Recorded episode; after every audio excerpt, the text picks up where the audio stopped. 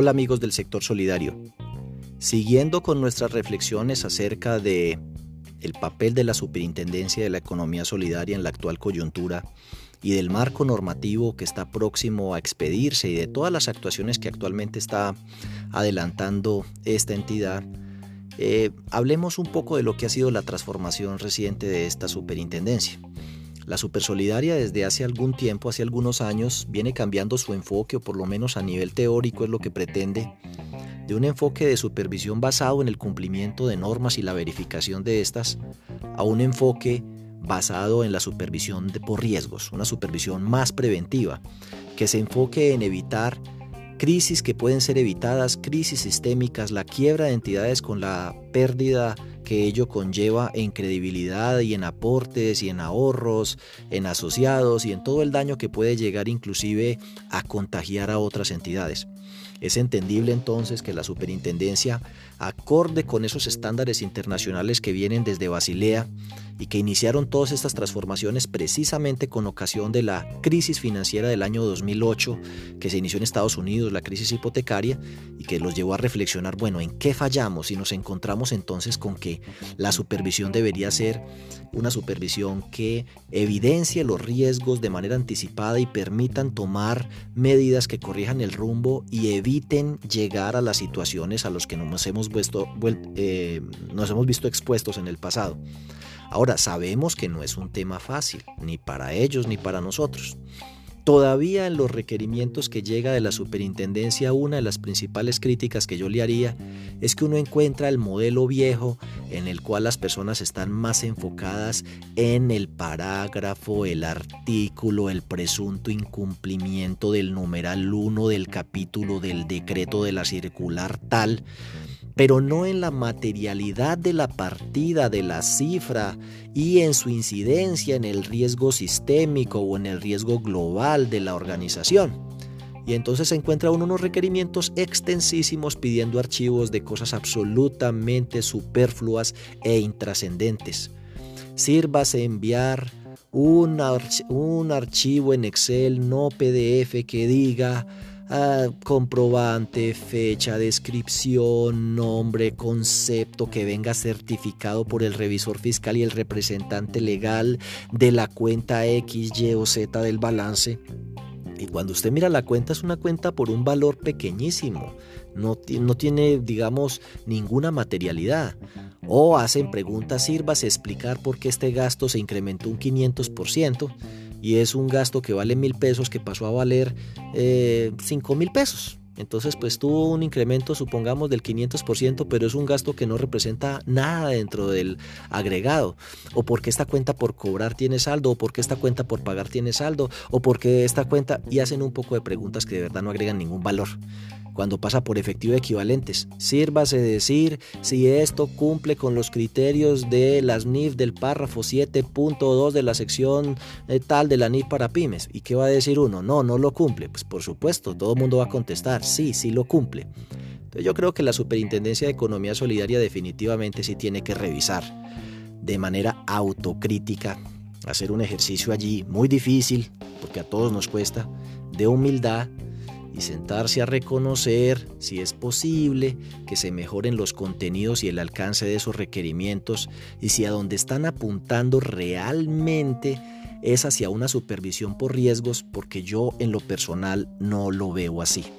Yo sigo viendo los mismos requerimientos de toda la vida de 17, 18 o 20 páginas que cogen el balance rubro por rubro y se agarran a preguntar de manera retórica por el contenido de cada una de esas partidas y a pedir anexos que engrosan unas respuestas enormes llenas de adjuntos y certificados que Posiblemente en la mayoría de los casos tampoco la superintendencia tenga tiempo de revisar, sirven para los indicadores de gestión, se cumplió, se empapeló un poco de gente, los pusimos a trabajar el fin de semana, despachamos mil, dos mil, tres mil requerimientos, pero ¿en qué cambió eso las cosas? ¿Qué detectamos? ¿Qué prevenimos? ¿Qué fue lo que ayudamos? ¿A cuántas entidades le hicimos recomendaciones, advertencias o le impartimos instrucciones que evitaron que a futuro pudieran llegar a poner en riesgo la continuidad de la entidad? De eso yo veo más bien poco. Por supuesto que lo que está haciendo la superintendencia ahorita que va a reformar toda la circular básica contable y toda la circular básica jurídica es no solo pues eh, traer ese marco regulatorio a la terminología y a la realidad actual, sino adoptar eso que llaman el sistema integral de administración de riesgos, donde viene riesgo de crédito, riesgo operativo, riesgo de mercado, riesgo de lavado de activos y el riesgo de liquidez, recogiendo algunos estándares internacionales.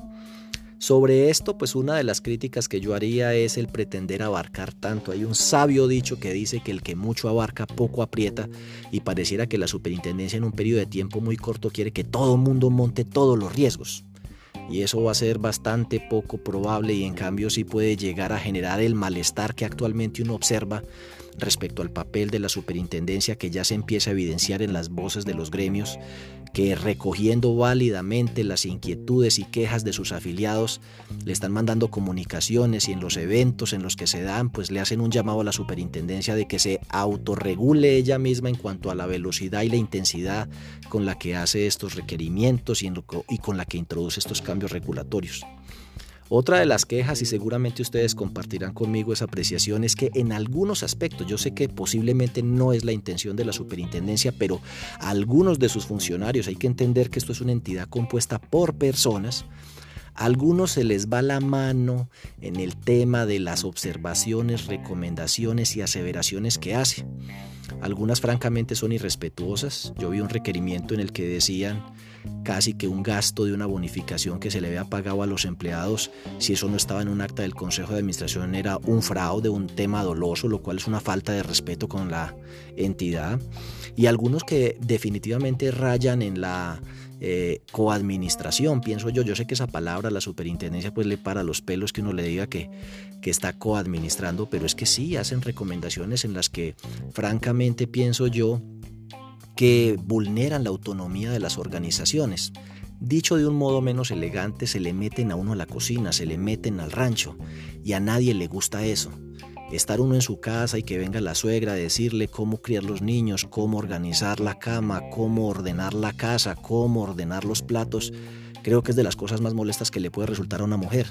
Bueno, pues que la superintendencia se le meta a uno a decir cómo tiene que hacer las cosas cuando usted no está violando ninguna norma pues es como cuando uno le llega a la suegra y empieza a opinar sobre las cosas de la casa que no es de ella. Entonces yo, ya entiendo el malestar que generan algunas apreciaciones de la superintendencia en esos requerimientos que yo lo he visto. Entonces resumiendo hasta aquí, dos defectos de los requerimientos de la superintendencia es que la mayoría son muy inocuos, se concentran en simplemente preguntar por lo obvio, preguntas retóricas que se repiten de requerimiento en requerimiento y pedir papeles y certificados que no aportan nada y pretender abarcar todas estas cosas al mismo tiempo, riesgo de crédito, riesgo de mercado, riesgo operativo, riesgo de liquidez, riesgo de lavado de activos y adicionalmente, eh, pues mm, en algunos casos hacer opiniones o aseveraciones francamente que pienso se extralimitan respecto a cuál es el rol de la superintendencia, respetando por supuesto el fuero legal eh, que tienen. Eh, sobre los últimos requerimientos, por ejemplo, he visto con preocupación los requerimientos que llegan de riesgo de liquidez. Hablemos de esos requerimientos de riesgo de liquidez que están plagados eh, de muchísimas fallas que señalaré aquí. Espero que ojalá me, me acuerde de todas.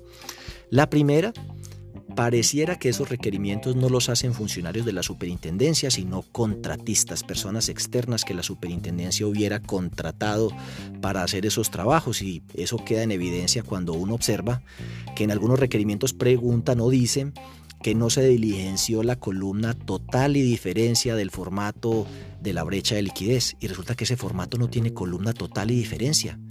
Alguien exportó esos formatos, le adicionó una columna total y diferencia para hacer el trabajo de inspección. Y la persona a la que le entregaron eso pues nunca había visto jamás ese formato, no sabe ni siquiera de qué se trata. Y como no encontró más que preguntar para poder rellenar el requerimiento y mostrar que se hizo un trabajo y poderlo cobrar, pues se agarró a preguntar que por qué no había diligenciado la columna total y diferencia. Así que en esos momentos uno no sabe si reírse, llorar o, darle mal genio. Pues, ¿qué, trabajo es eso? Eso desmerita mucho el trabajo serio que viene haciendo la superintendencia sin duda. Hay algunos puntos, bueno, casi todos los requerimientos parten de una premisa absolutamente equivocada. Y es que la sumatoria de las bandas tiene que ser igual al saldo a la fecha, por Dios. Entonces llenan la columna total sumando las bandas y sacan la diferencia y donde encuentran una diferencia dicen que sirvas a explicar la diferencia. Y acto seguido pegan el respectivo literal del anexo 3 de la actual norma que tiene que ver con la brecha de liquidez y casi que ese anexo precisamente les responde lo que ellos están preguntando. Por ejemplo, pregunta que por qué la suma de eh, los flujos futuros de las inversiones no coincide con el saldo actual que por qué el flujo futuro de la cartera de crédito no coincide con el saldo actual, que por qué el flujo futuro de los depósitos, cualquiera que sean las líneas, aportes, ahorro permanente, CDAT, contractual o de las obligaciones financieras, no coincide con el monto actual. Y yo le voy a decir la respuesta y la respuesta está en el mismo anexo. Y la persona que está haciendo el requerimiento solo con leer el anexo 3 que ella misma está citando, se daría cuenta de que la sumatoria de las bandas futuras de las partidas que llevan involucrados intereses o rendimientos no puede ser igual al saldo actual. La brecha de liquidez es un flujo futuro de fondos. En la cartera, por ejemplo, se proyecta la cartera A con los intereses a recibir a partir de la fecha de corte hasta su terminación total.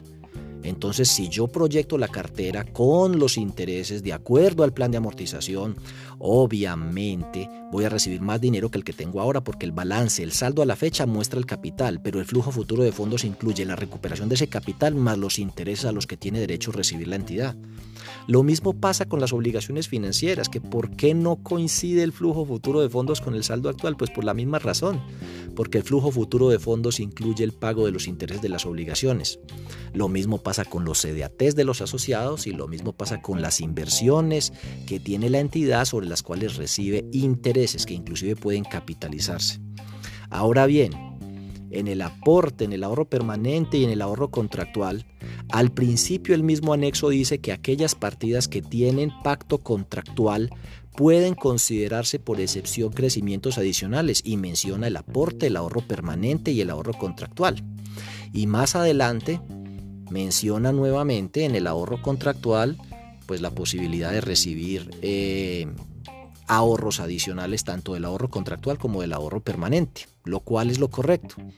La misma norma establece que como se pueden eh, proyectar las entradas, pues también se deben por evidencia o por un análisis estadístico del último año incluir los retiros y registrar el signo neto que corresponda por cada banda. Ojo a lo que acabo de decir.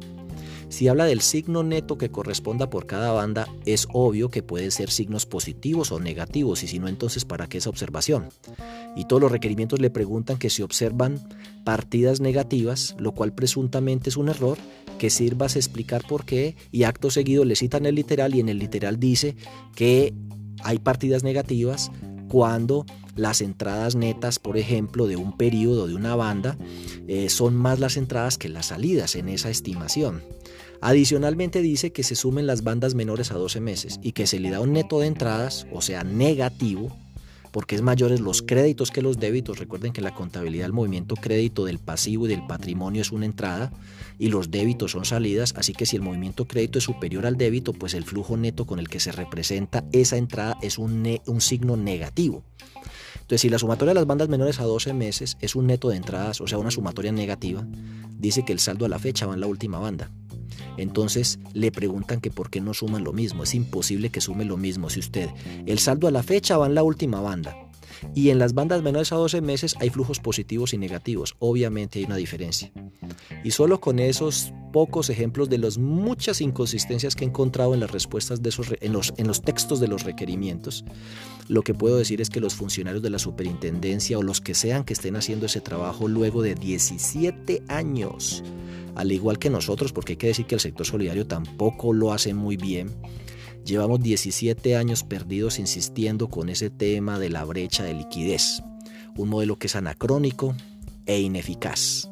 Anacrónico porque la superintendencia bancaria cuando adoptó el IRL desmontó inmediatamente la brecha de liquidez.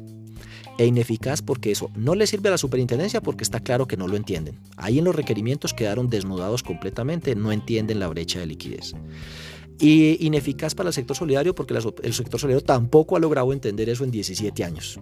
Vaya usted a ver que muy pocas entidades, y yo diría que muy pocas es el 1%, de los fondos de empleados y cooperativas de ahorro y crédito realmente utiliza la brecha de liquidez como parte de sus herramientas para la gestión y planeación financiera y todo el tema de riesgo de liquidez. La verdad es que no, ese tema de las brechas de liquidez no lo usan, no lo entienden, no lo calculan, se ha vuelto simplemente un requisito más, un relleno más, un formato más que le debe cargar al SIXES. Esa es otra cosa. La superintendencia todos los días se inventa una cosita más para corcarle al SIXES. Esta semana un flujo de caja mensual, se le estaba ocurriendo montarle un tema de balance social que en mi opinión eso no tiene nada que ver con la labor de la superfinanciera, de la supersolidaria, qué pena. Eh, y bueno, ahora entonces dijo, no, sigan con la brecha y agréguenle a eso el IRL. Y ni siquiera en eso las circulares son claras.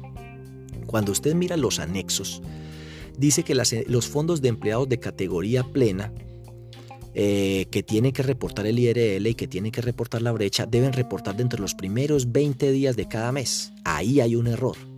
Porque los fondos de empleados de categoría plena que son de segundo nivel de supervisión, primero no reportan cada mes, reportan trimestralmente. Y segundo no reportan los primeros 20 días, reportan los, dentro de los 30 días siguientes del mes de corte. Entonces la superintendencia debe proceder a aclarar. Uno, los fondos de empleados de categoría plena entonces van a empezar a reportar mensualmente.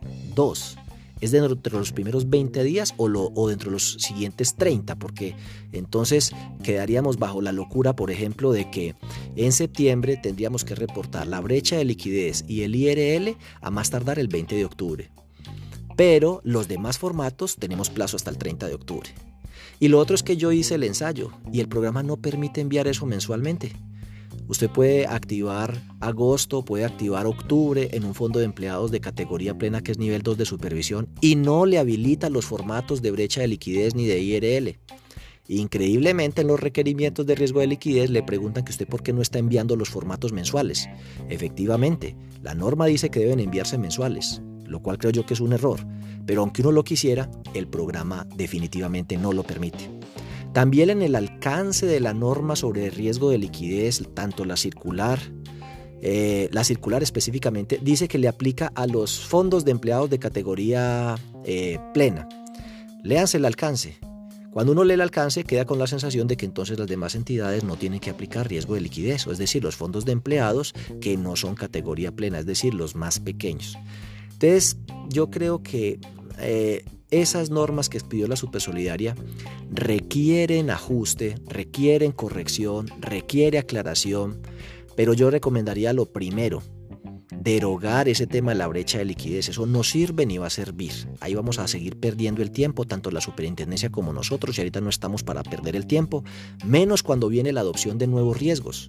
Muy pronto vamos a estar implementando pérdida esperada que implica otra vez volver a hacer todos los códigos con los cuales los software calculan las provisiones y califican la cartera. Eso es un trabajo monumental y va a tener unos efectos importantísimos en las provisiones de cartera justo en el peor momento, cuando el riesgo de crédito es más alto con ocasión de la pandemia. Entonces es de una pésima oportunidad la salida de esa norma de pérdida esperada que es necesaria y es la que utiliza la superfinanciera, pero este es el peor momento para expedirla.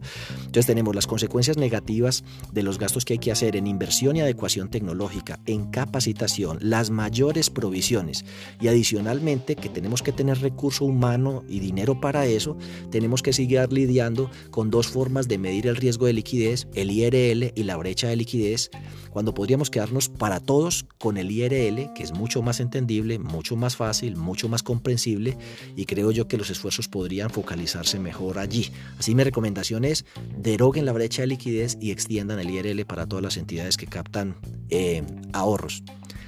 Bueno, estas son mis observaciones respecto a los requerimientos. Tengo muchas más, las he compartido con los gremios, se las he escrito a la superintendencia, las he puesto en mi blog, he hecho videos sobre eso, pero sinceramente yo creo que la superintendencia de economía solidaria viene haciendo caso omiso y oídos sordos a todo lo que desde este lado se les dice. Entonces pienso yo que la superintendencia dice que tiene un canal de comunicación con el sector solidario, pero es un canal solamente para que nosotros los escuchemos, pero ellos a nosotros poco o nada nos escuchan. Por más que uno les escribe, les dice, mire, esto está mal, esto hay que corregirlo, esto está... Publican unos proyectos de norma los invito a que ustedes entren a la página web de la Supersolidaridad y vean todo lo que se viene. La circular básica contable la van a cambiar toda, la circular básica jurídica la van a cambiar toda.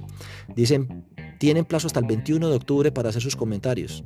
Y seguro que el sector solidario los hace. ¿Sí será que se sientan a revisarlos? ¿Por qué la superintendencia no establece mesas técnicas, verdaderas mesas técnicas, donde escuchen al sector solidario y sus observaciones sobre esas normas antes de sacarlas de manera definitiva?